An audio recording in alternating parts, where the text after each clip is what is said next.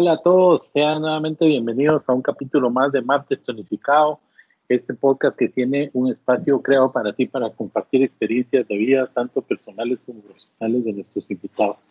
Y esto con el único afán que sean para tu beneficio, para que puedas aprender de ellos y con ello alcanzar tus sueños, tus propósitos de vida y tus metas.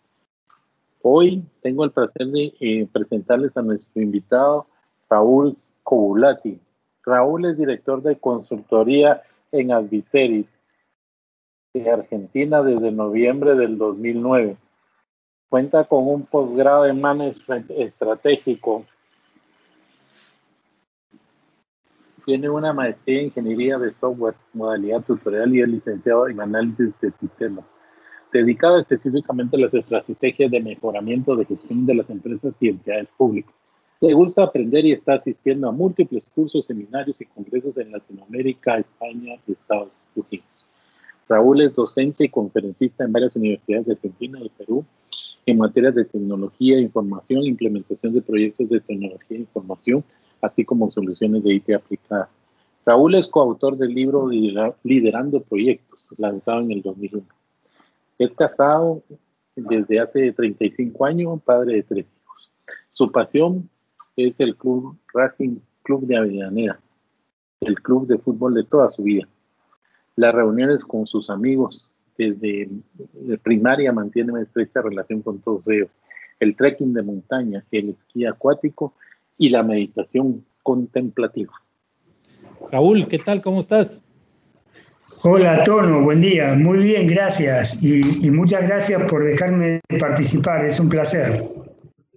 Qué alegre tenerte. ¿Cómo está todo en Argentina? ¿El clima hoy cómo está? Aquí está algo frío en Guatemala. Ah, por aquí está muy lindo, no hay nubes, realmente hay un solazo y la temperatura está agradable, cercana ya a los 29 grados, así que disfrutaremos definitivamente. Excelente.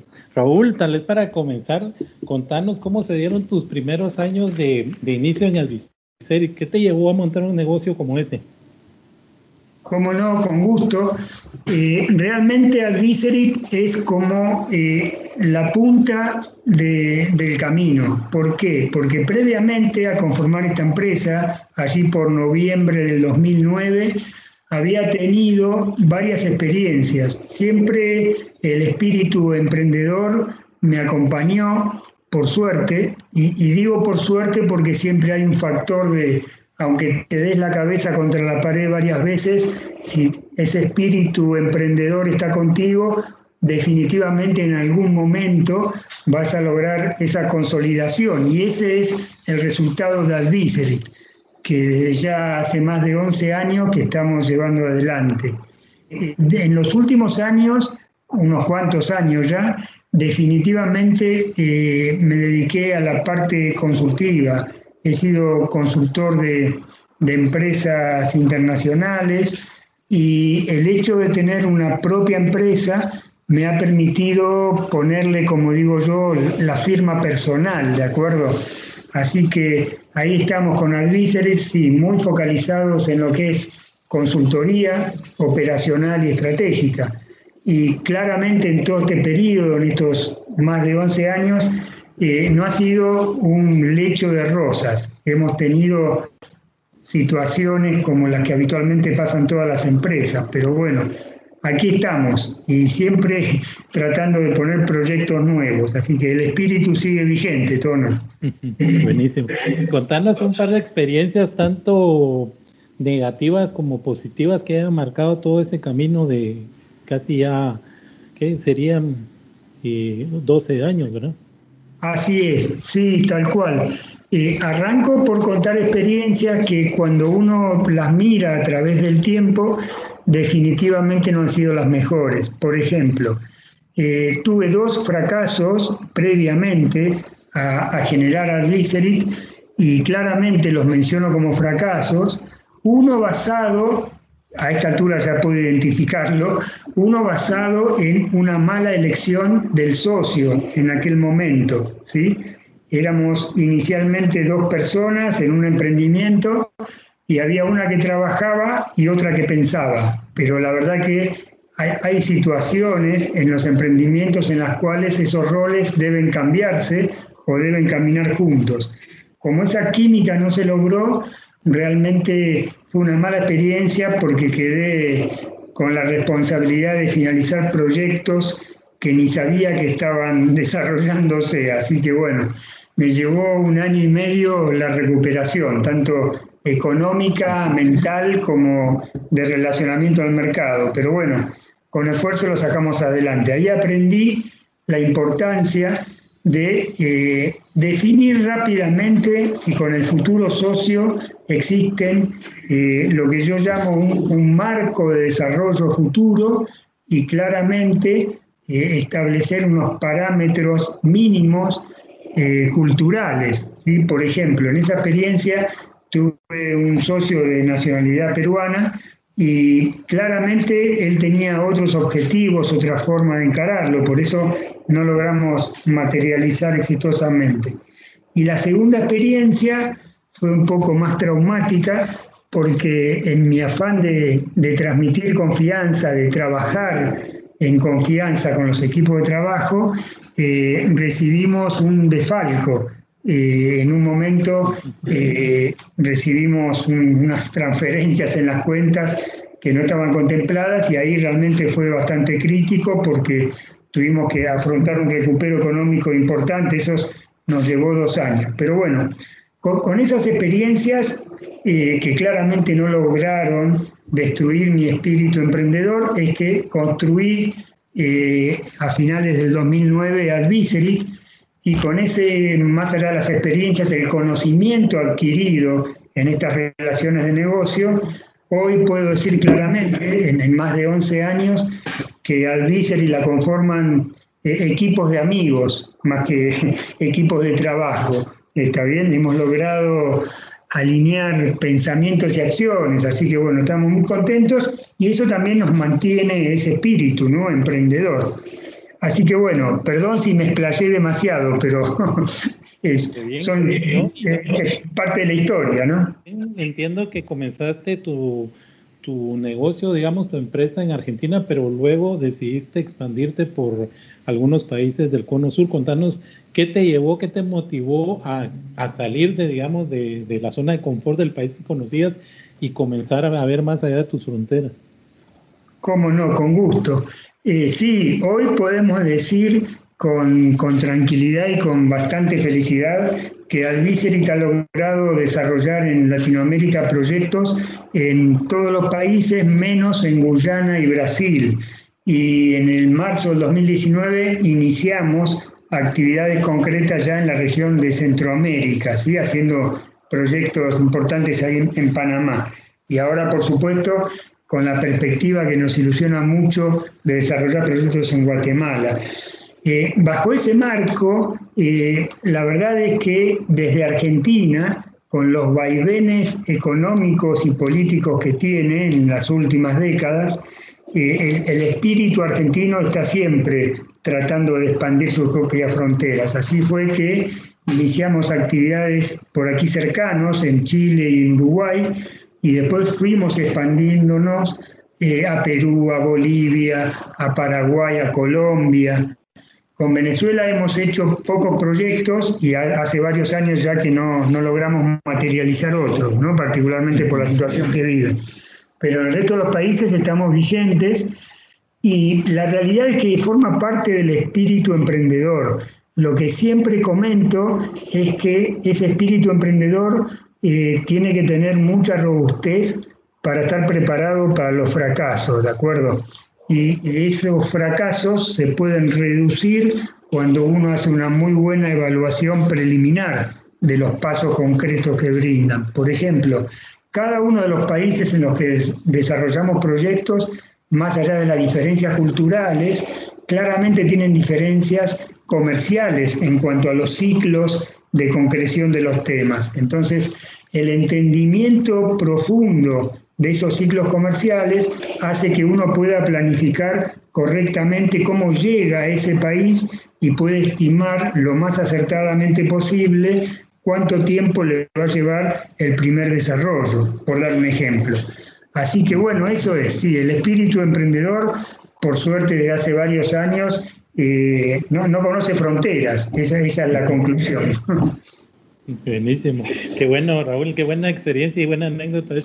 ¿Qué, ¿Qué harías diferente, digamos, si hoy te replantearas comenzar en todo este recorrido de los últimos 10, 12 años? ¿Qué harías diferente si tuvieras la oportunidad de comenzar nuevamente? Mira, el, primer tema que, que, transmito con claridad y que para mí es indispensable es la identificación inicial de con quiénes vas a trabajar, ya sean tus socios, ya sea el equipo de trabajo, ya sean los proveedores, o sea, dedicarle mucho tiempo y esfuerzo a analizar previamente el factor humano. ¿Por qué digo esto? Porque siempre lo cuento eh, en las conferencias eh, hacer una empresa y mantenerla en el tiempo es mucho más complejo que un matrimonio. Y eh, ya sabemos la complejidad que tiene el matrimonio, ¿no? en términos de, de compartir la vida con otra persona. ¿Y por qué digo que es mucho más complejo en términos de negocio? Porque definitivamente con el paso del tiempo todas las partes se van transformando. Entonces, para mí es fundamental la primera línea sería identificar que sean buenas personas. Esto parece obvio, pero hay que trabajarlo, hay que identificarlo. Algunas personas lo identifican más tempranamente, a otras les lleva más tiempo, pero esa sería la primera, la primera premisa, ¿no? que sean buenas personas. Lo segundo que sugiero medir claramente es el, lo que yo llamo el nivel de adaptabilidad al cambio de esas personas que te van a acompañar como socios, como proveedores, como equipo de trabajo. ¿Por qué menciono esto con mucha importancia en segundo lugar? Porque claramente el emprendimiento va a sufrir muchas transformaciones. Entonces, quienes lo integramos, tenemos que ya considerar desde el momento cero que vamos a tener que adaptarnos, ¿de acuerdo? Y el tercer factor, que lo, menciono el tercer factor, pero no es menos importante, es acordar al momento uno del inicio del emprendimiento los objetivos que queremos lograr. Y esos objetivos los separo en dos planos. Los objetivos profesionales, comerciales, los propios del emprendimiento y los objetivos personales, considerando un año, dos años, tres años hacia adelante. ¿Por qué hago una separación entre los objetivos profesionales y comerciales y los personales? Porque si ambas cosas no están macheando con las otras personas que nos acompañan, en algún momento se producen conflictos. Así es. Excelente, buenos tips y buenos mensajes para poner en práctica todos nosotros. Y, y, un poco pensando y viendo en el futuro, ¿cómo te imaginas que va a ser la evolución de todo tu negocio en lo que sería el mediano y largo plazo? ¿Cómo no? Eh, tengo una parte ingenieril incorporada en mis actividades, entonces eh, el tema de la planificación de objetivos y la medición de riesgos forma parte de, mis moléculas, como decimos aquí, ¿sí? Entonces, eh, ¿cómo me estoy imaginando? He definido los próximos tres años de un esfuerzo importante, ¿sí? ¿Por qué? Porque en realidad eh, el año pasado, eh, consideremos que desde marzo del 2020 hasta ahora, inclusive, eh, nos ha cambiado todas esas planificaciones que teníamos. Entonces, yo había definido justamente en enero del 2020 tres años por delante de lo que yo llamo el mayor esfuerzo. Consideremos que yo tengo sobre mis espaldas eh, mucho recorrido, muchos viajes por Latinoamérica, ¿de acuerdo? Voy a un país, voy al otro. Entonces, y eso obviamente es un esfuerzo personal, pero también es un esfuerzo que repercute en la familia. Si bien mis hijos están ya de forma independiente, eh, han pasado la facultad, tienen sus trabajos, etc., eh, el núcleo familiar para mí es lo más importante en la vida. Entonces, como paso bastante tiempo afuera, bueno, acordamos que eh, el, el 20, en realidad iba a ser el 20, 21 y 22 iban a hacer de este gran esfuerzo manteniendo el ritmo. Con el tema de la pandemia, bueno, eso se ha postergado un año. Así como me veo. ¿Y a qué denomino gran esfuerzo? Bueno, al seguir agrandando el emprendimiento, o sea, el fortalecimiento de las actividades en otros países, nuevas alianzas, en nuevos mercados, como estamos iniciando en el caso de Guatemala. Y después de ese periodo sería la pregunta, ¿cómo me estoy viendo? La realidad es que me estoy viendo que en ambos platos de la balanza va a empezar a pesar más la delegación de las actividades principales. Y doy un ejemplo concreto.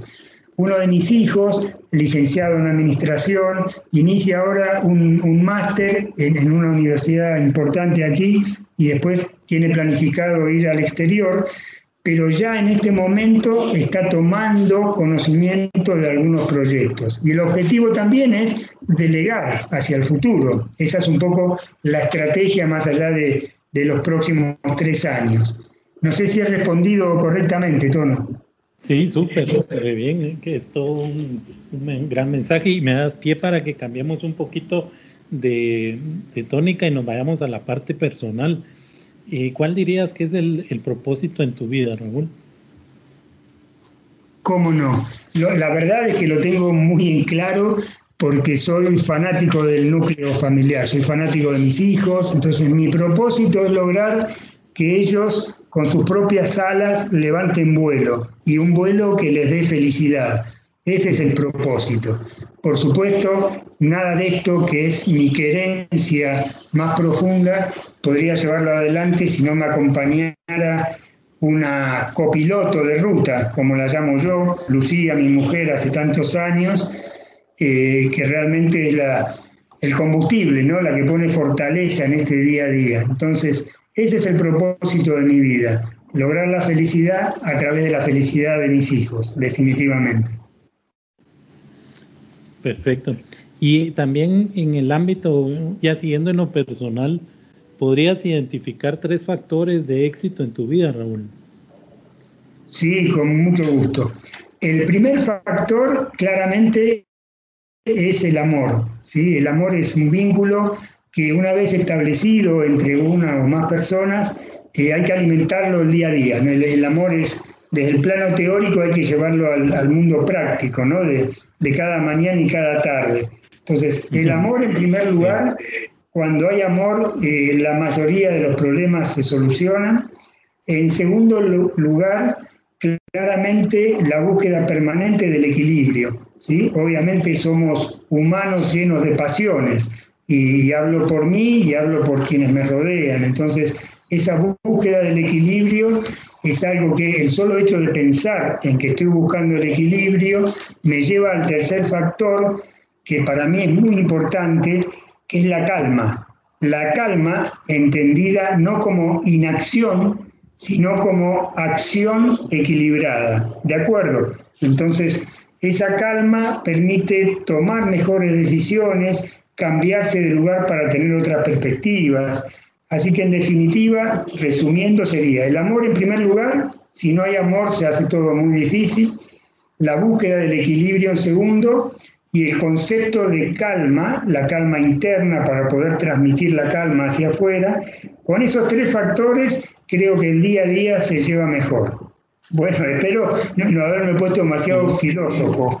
No, no, al contrario me, encantó que tocaras ese tema porque me da eh, pie para que hablemos de algo profundo que me gustó cuando me hablabas de tus pasiones. Y vos mencionaste que te gusta la meditación contemplativa. Y tal vez si nos puedes explicar y contar para, para los que no sabemos qué, qué, es y qué significa esto en tu vida, por favor. ¿Cómo no? Eh, bajo el título de meditación contemplativa implica eh, una serie de actividades que hay que desarrollar. En primer lugar, ¿qué es? La meditación contemplativa no es ni más ni menos que lo que indica el título. Es tomarse un tiempo pequeño, pero tratando de hacerlo casi todos los días, un tiempo pequeño que nos permite contemplar. En primer lugar, contemplarnos a nosotros. Esto parece bastante obvio porque uno se levanta a la mañana y ya se conoce, y a la mañana se mira en el espejo y se reconoce, pero la realidad es que contemplarse implica hacia adentro, hacia su estado anímico, hacia lo que hice ayer, hacia lo que voy a hacer, hacia lo que planifico. Esa contemplación de pocos minutos permite por lo menos hacer una parada en el camino, ¿de acuerdo? Se sugiere hacer esa contemplación interna a primera hora de la mañana y a última hora de la noche.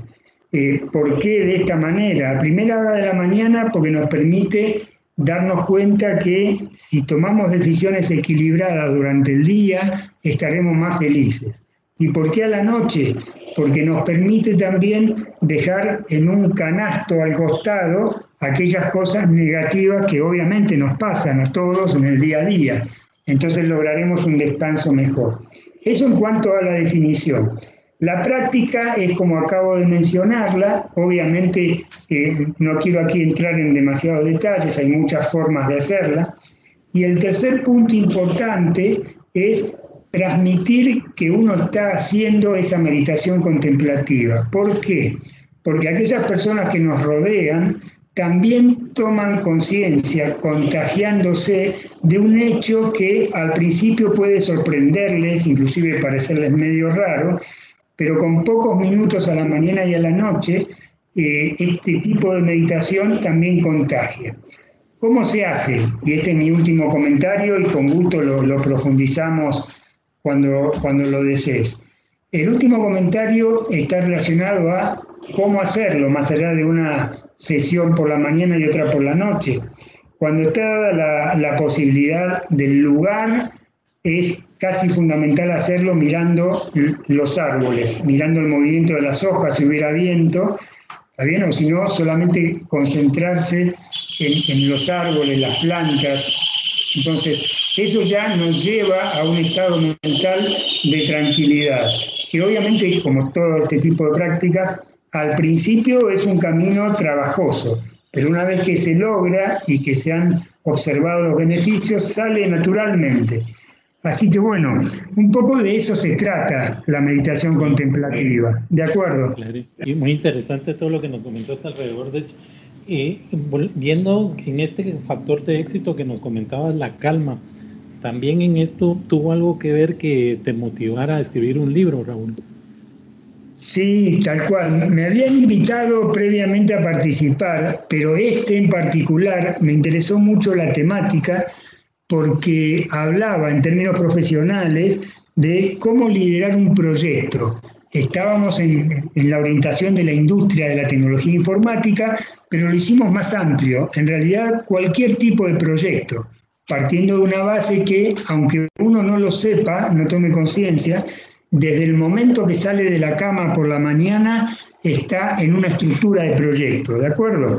Simplemente porque tiene objetivos por hacer durante el día, porque va a tener que hacerlos con recursos y porque va a tener que ejecutarlos en un tiempo determinado, aunque sea una instancia mínima como ir a comprar el pan a la panadería, ¿de acuerdo? Entonces, todas las actividades que hacemos podemos pensarlas en términos de proyectos. ¿Por qué lo haríamos? Sería la pregunta. Básicamente porque al tener una estructura que obviamente no tiene que ser rígida y totalmente adaptable a las circunstancias cambiantes, pero el hecho de tener una estructura mínima de funcionamiento en nuestro día a día nos permite tener satisfacción en el logro de pequeños objetivos. Entonces, cuando me invitaron a participar del libro, habíamos concluido después de varias sesiones que el liderazgo del proyecto es el factor crítico. Y cuando uno habla de sí mismo, uno es el líder de sus propios proyectos. ¿De acuerdo? Y eso se puede trasladar a la ejecución de proyectos de cualquier tipo. Entonces, eh, intentamos transmitir ahí las condiciones mínimas para lograr exitosamente el liderazgo de los proyectos y esto lo hicimos hace ya bastantes años. Después eh, participé en otros libros también, pero no quería, suena demasiado pomposo incluirlo en, el currículum. Yo creo que por eso le pusiste coautor, ¿verdad? Para no hacerlo tan, sí, sí, totalmente. Sí, sí, Ahora, ahora contarnos un poquito más de, de, de estas pasiones que tenés, que al final creo que las otras tres que faltan son como pura adrenalina, ¿verdad? Eh, contanos esas tres pasiones que tenés eh, y qué te genera, Raúl, qué te trae eso. ¿Qué le aporta a tu vida? Uy, bueno, eh, más allá de la adrenalina, lo que aporta también es una parte de uno mismo reflejada en esas propias actividades. Por ejemplo, eh, hincha de fútbol de toda la vida y desde muy pequeño ya me hicieron hincha del Racing Club de Avellaneda, así que muy rápidamente a medida que fui creciendo se transformó en una pasión. ¿sí? Eh, adicionalmente al fútbol me gustan mucho otros deportes también, pero... Perdona, la interrupción porque yo creo que este, este tema eh, causa mucha curiosidad porque no es solo a vos, digamos, sino que creo que es mucho de, como ustedes que viven el fútbol. ¿Qué, ¿Qué significa para vos eso que nos acabas de comentar?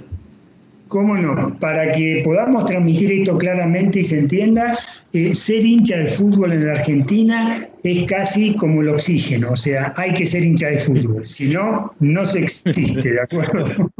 Entonces, eh, y por supuesto que eso despierta pasiones de todos tipos y colores, donde claramente eh, esa pasión bien entendida es más magnífica, porque uno va y hincha por ese equipo, quiere que gane, etcétera, pero por supuesto, sobre todo en, mi caso en particular, el Racing Club de Avellaneda eh, está catalogado en tercer o cuarto lugar después de Boca y River, entonces eh, no, es un equipo de primera línea como Boca o River, ¿no? que son los dos grandes equipos de la Argentina.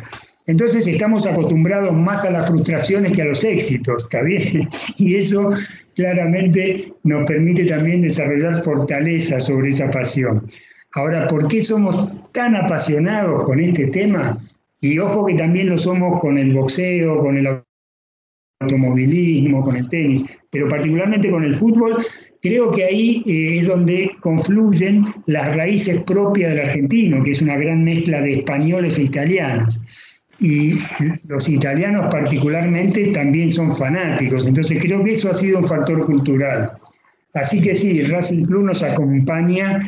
Eh, para que te des una idea, he llegado a estar, por ejemplo, en Santiago de Chile eh, y me he vuelto antes para venir a ver un partido a Buenos Aires. O sea, eso creo que marca, marca el nivel de pasión, ¿no? bueno. Eh, y, con sobre, y sobre las otras dos, sí, sí. Claro, tal cual. Con respecto al esquí acuático, bueno, hace muchos años.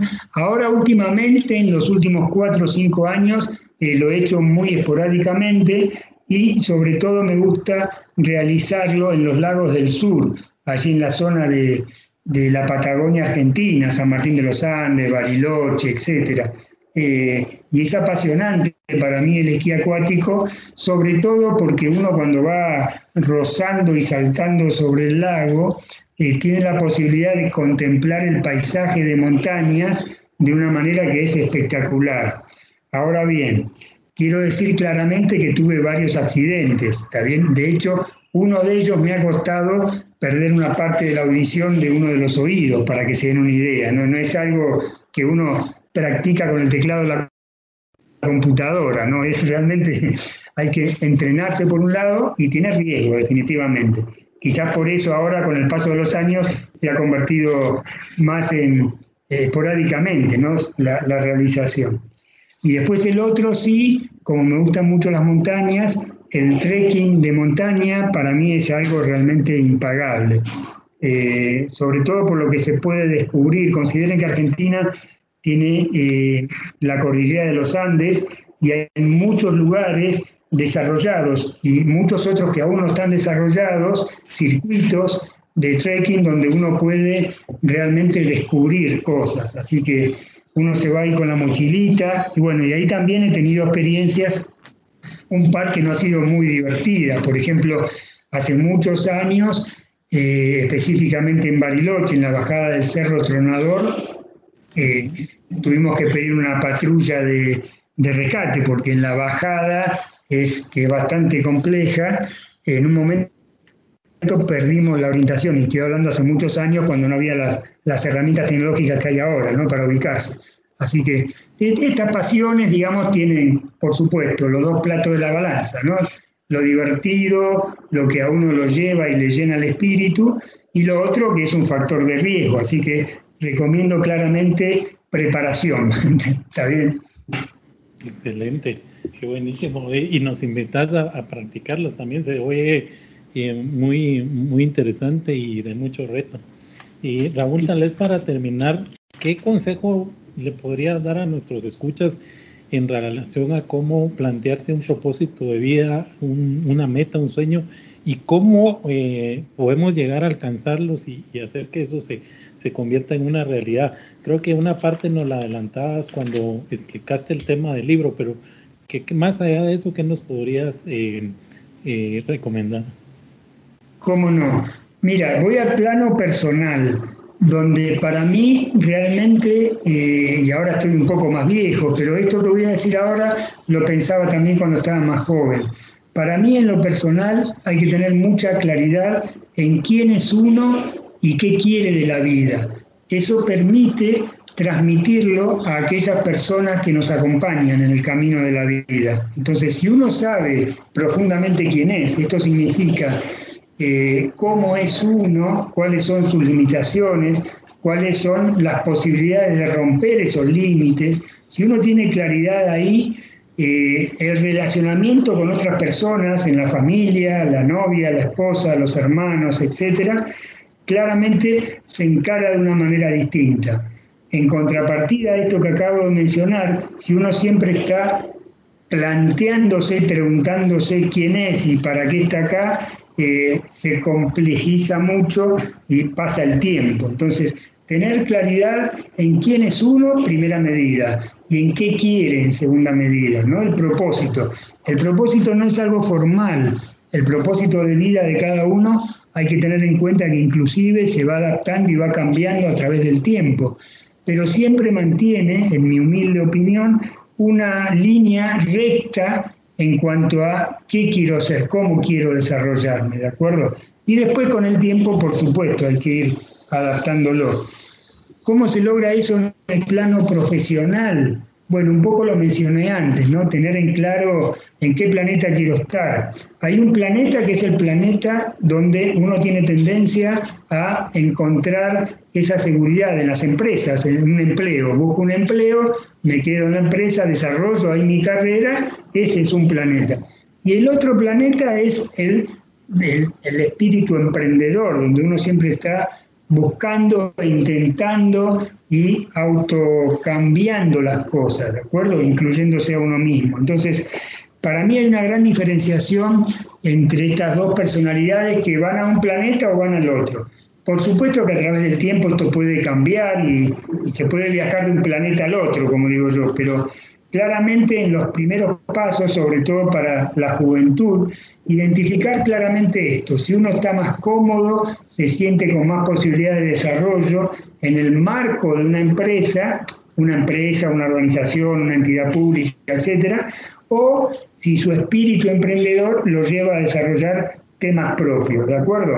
Esta es una definición importante que hay que considerar para no estar saltando permanentemente con pequeños éxitos y fracasos de un planeta al otro. Esta es un poco la, definición, el comentario que me gusta transmitir. Excelente, muchas gracias eh, Raúl. Realmente te agradezco mucho tu participación y todas las eh, tips y enseñanzas que nos has dejado. Eh, definitivamente sos una persona de espíritu libre que que se demuestra tanto en tus negocios, en la forma en que has planteado tu empresa, como en tus tres, cuatro pasiones que nos contaste, que realmente lo hacen a uno que, que la viva como, como vos lo decís. Y es importante también, me quedo con el tema de tus tres factores de éxito, eh, como lo es el amor, el equilibrio y la calma. El buen tip y consejo que nos dice, que creo que en estos momentos nos viene a, a caer como anillo al dedo el tema de la meditación y la meditación contemplativa que yo creo que nos invitas a que investiguemos sobre ella y la pongamos en práctica para eh, obtener esa calma que necesitamos sobre todo para tomar las decisiones más importantes en, nuestra vida. Eh, así que eh, creo que me quedo con eso y te exhorto nuevamente a que estés con nosotros en un futuro ampliando ciertos temas que creo que van a ser de interés para toda la gente. Muchas gracias, Raúl. Bueno, cómo no, el agradecido soy yo, Tono, y por supuesto quedo disponible para cuando lo decida, con mucho gusto. Gracias. Pues eh, amigos, hemos llegado a un final de un capítulo más de el martes tonificado, el cual trae como eh, propósito compartir esas experiencias de vida de nuestros invitados y que espero les haya servido muchísimo. Los invitamos para que la próxima semana estén con nosotros nuevamente y que nos puedan dejar una reseña de lo que les pareció esta charla y también de aquellos temas que les gustaría eh, tocáramos en un futuro. Muchas gracias a todos. Hasta la próxima.